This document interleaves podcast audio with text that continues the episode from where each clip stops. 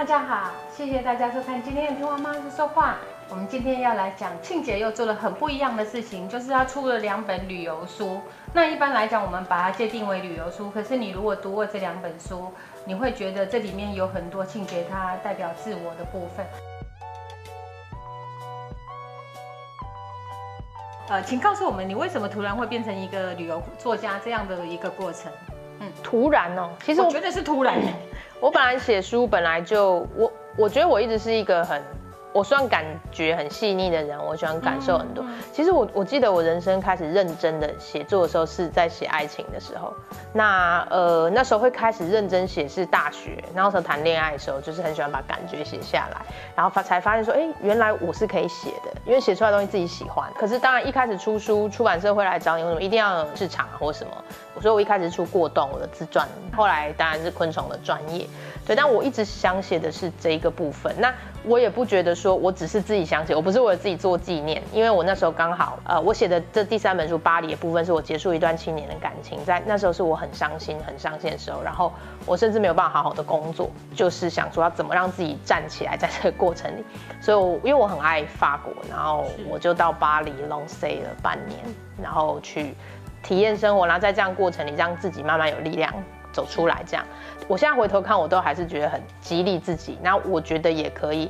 因为我从第一本书《我过动人生》，很多我的读者是告诉我，他们喜欢我的文字，是让他们觉得是一个真的很乐观的人。对他们来说，可能伤心或是比较没办法乐观的事，可是好像看了之后就发现说，哦，原来换个角度想会差这么多。所以我觉得我很多读者是喜欢我看世界的方式。那是我最伤心的时候，我我自己。竟然可以在这样过程里面，我到底每一步，因为你不可能突然不伤心，不能说我决定出国我就就好了。所以那我一步一步到了，我我每一天我到底怎么跟自己相处，我到底怎么跟我的悲伤相处，我怎么去告诉自己我我如何往下一步走。所以这一本书其实是在我的梦想的城市巴黎，就是在那里每一天。然后我可能当然也会有很多在国外的美食美景跟同学发生的事情，但是很多事情对我有什么意义？我当下带给我什么感受？在那样过程为什么我可以走出来？所以这本书其实是这样。那我觉得我出了之后，也很多读者告诉我说，给他们很大的力量。那甚至我印象很深刻，有一个读者是写给我说，那时候是他爸爸过世，然后他跟他也是在一起很久男朋友分手，他几乎绝望到对生命没有任何的。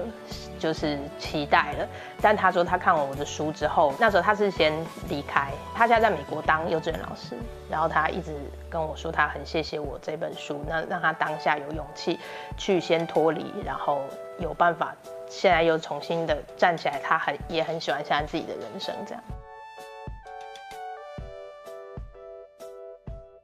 刚庆姐讲到这个部分，其实，在书里面我看到很多很多的勇敢，就是其实对我来讲哈，到一个城市，然后一个呃语言不算熟悉，虽然你会发文哈。我我想了以后，我都觉得有很多很多的未知。可是，在这一本书里面，很很特别的一个部分是，你还出柜了，好，就是这本书会，对对对，不算真的 完全讲明的出柜了。因为我记得后续的部分是，呃，就是我们雅思的家长本来他们呃就习惯看呃过动人生嘛，哈，然后看呃昆虫老师上课了，然后看到这本书的时候，他们突然说，嗯。我不知道要不要给我家的孩子看，我说孩子要不要看由孩子决定吧。可是就我的看法，我觉得好勇敢那样子的表露自己，我这是我当时候对家长说的。嗯，我现在也想知道你的看法。可是我记得我那时候很高兴，后来你是公开的写了一篇文嘛，我就说我终于可以呃帮我说，对，是他是这样，我是真的很开心，因为只要你幸福，我就觉得真的是一个很完美的过程。可是我绝对知道这是一个勇敢的事。请问你那时候是怎么决定这件事情的？其实我都一直觉得，光是我长这样。应该喜欢我的人，基本上可能就不会那么的不能接受关于同志啊，你就是一个小女生，对对对的这件事。但是我妈一直是我觉得我人生很多地方，我觉得她的智慧和经验可以跟我分享。然后我们也觉得那时候如果是直接出柜，会有点太那个我出那本书应该也是四年四五年前了，因为这几年有越来越好，很快速的。我们开始愿意讨论这样的议题的时候，这上面开放很多。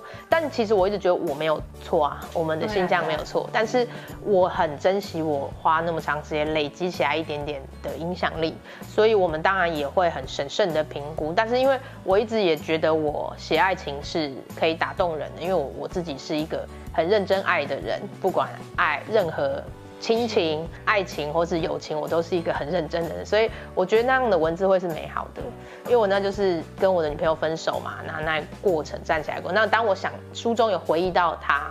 我就会用你，就说啊，你那时候怎么样怎样？因为你这个字可以是人部的，如果是女生也可以是人部。那我们现在他已经变得好像女生要用那个他，对，所以我们还用就是一直讨论说怎样方式可以完全不让人家确定我是交女朋友，可是。又可以感觉得出来，这样。我觉得那个是你在那个时间点做的这方面的先驱吧，就是少数可以公开这样子，然后让大家可以接受，原来爱可以是这样子。我觉得那真的是有很多感动。那我现在再问一下，你的下一本书为什么是冰岛？因为冰岛就是一个很很很很棒的地方。我去一次，我去一次的第二天，我第二天就没有破产。其实是他们对于投资方面的操作错错误，但他们一直都是生活品质非常高的地方。他们读大学的比例好像有到百分之九十几，所以他们对人权也是很进步的。所以我真的非常喜欢。我到那里第一天，我就觉得我隔年一定会再去一次，因为。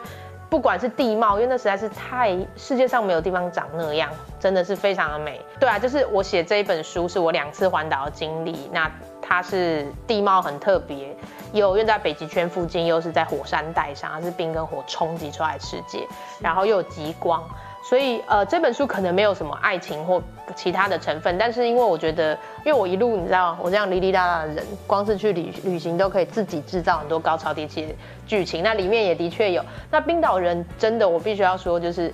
每个人的确个体会有差异，但冰岛人，我觉得我遇到的没有任何一个人有一点点冷漠。他们对我需要帮助的时候是用尽全力的，就是你看得出来他们没有在担心自己的时间，在担心自己的。那我觉得这是有原因的，是因为我们说的所谓人权的，他们在很多各个方面的差异的平权是世界前几名的，不管是男女，不管是种族。所以我觉得他们对人就是怀抱着一种，他们就是当一个世界是平等的。你真的会觉得他们看人的态度整个会很不一样，他们也不会是好像很防备，很，或是说他觉得你是黄种人，或都没有遇到任何这样子的问题，他们就是很真心的帮助你。所以我觉得我喜欢那里，除了那里真的很美之外，那里的人也带给我很多的感动，在路上发生的，